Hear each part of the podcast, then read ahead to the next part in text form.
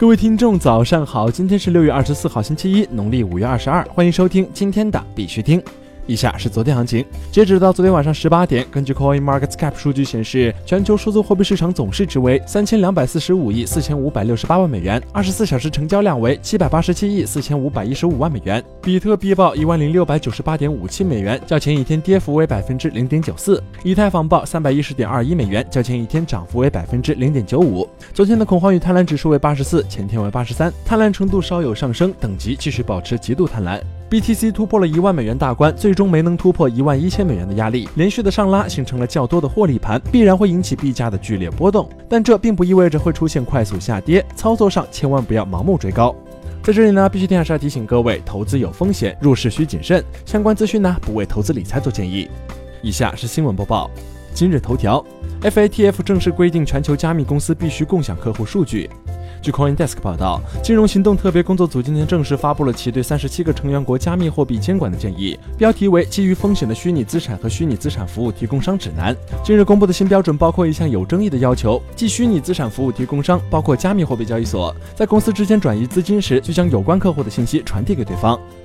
国内新闻，中国证券报表示，比特币突破一万一千美元成交额已超二零一七年牛市。据中国证券报六月二十二号消息，比特币价格今日持续飙升，比特币价格突破一万一千美元，创逾十五个月新高，较今年内最低点三千四百一十六美元已雷涨逾百分之二百。比特币流通市值超过一千九百七十九亿美元，二十四小时成交量突破两百六十九亿美元，已超二零一七年牛市时最高交易量两百四十亿美元。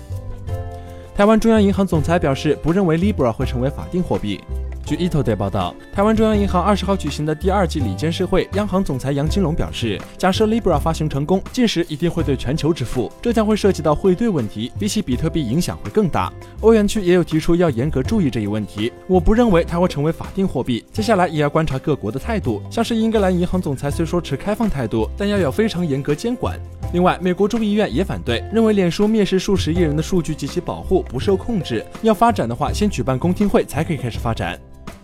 郑州人工智能研究院落户航空港实验区，将以区块链等技术为核心。据中原网消息，六月二十一号，郑州人工智能研究院签约仪式在航空港实验区举行。根据协议，双方将以中国科学院院士郑志明团队的人工智能、信息溯源、智能制造、区块链等技术为核心，在航空港实验区落地三个研究中心、两个实验室分室、两个工作站、一个孵化器和一个大讲堂。黑龙江破获一起油田偷电挖矿案，油田已损失近五十万元。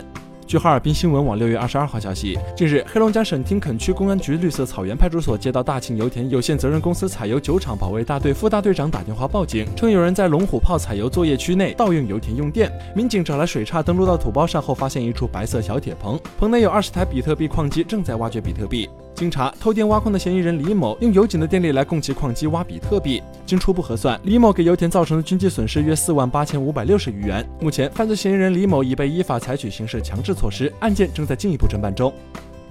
俄罗斯财政部副部长表示，将在两周内通过加密法案，可能会允许进行加密货币交易。据 Coin Telegraph 引援俄罗斯国际文传电讯社报道，俄罗斯财政部副部长阿列克谢莫耶夫周五对记者表示，虽然 MiFIN 尚未做出最终决定，但在即将出台的俄罗斯联邦加密货币流通法案中，可能会允许进行加密货币交易。国际新闻，法国牵头 G7 成立特别工作组审查加密货币监管问题。据 CoinDesk 报道，随着 Facebook 新加密货币 Libra 引发出监管问题，法国。法国正牵头机器国家组建工作组，以审查这些问题。法国央行行长 Francois 表示，加密工作组将由欧洲央行董事会成员 Bernard c o r r y 领导，并将研究如何监管加密货币，以避免洗钱和其他问题。法国央行行长表示，法国的目标是对创新持开放态度，但要坚持监管。日本金融厅修改行政指导方针草案，更新与 ICO 和 IEO 相关的指导意见。据 Coin Post 报道，六月二十一号，日本金融厅修订了部分行政指导方针草案，更新了与 ICO 和 IEO 相关的指导意见。具体内容为：一、项目方在进行 ICO 和通过交易所进行的 IEO 时，需要合理规定代币销售价格的计算基础、目标业务的计划及可行性，并向用户披露相关信息。二、在进行 IEO 时，还需要审查发行人的财务状况、相关销售规则以及其他有助于确定代币销售是否合适的其他事项，并建立适当的审核系统。此外，FSA 还计划重点监督加密货币交易所的业务管理系统以及监管相关风险。美国国税局已经开始审核纳税人的加密货币资产。美国国税局的小企业和自雇业者管理部门官员 Mary Beth Murphy 表示，美国国税局已经开始审核纳税人的加密货币资产。其还称，该部门正在与大型企业与国际事务组进行协调，以确定如何进行加密货币相关的审计。目前，美国国税局使用其文件匹配程序确定了很多加密货币税务案例。该工具可帮助检测虚报或未报告其收入的纳税人。IRS 正准备向已经确定的纳税人发出通知。此外，该部门正在开展与银行保密法有关的工作。该法案源自美国国税局在其对加密货币交易所 Coinbase 的传票中获得的信息，要求美国金融机构在涉嫌洗钱和欺诈的情况下与美国政府合作。Murphy 最后表示，IRS 将很快有新的加密税收指南。此前，美国国税局宣布即将推出新的加密税收指南，并已确定数个加密税收具体问题，包括分叉币是否需要纳税等。美国央行计划向科技公司开放隔夜存款账户，Facebook 的 Libra 或将受益。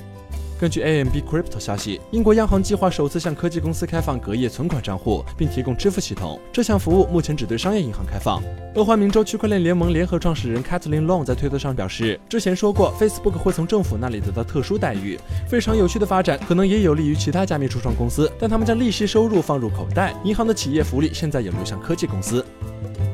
好了，今天的必须听新闻播报就到这里。更多区块链资讯呢，请关注我们的微信公众号 b i x u t i n g 下划线，也就是必须听的拼音加上一个下划线。喜欢的呢，点赞收藏，记得分享给身边的小伙伴呢。最后呢，感谢各位听众的支持，祝大家度过美好的一天。我们明天见。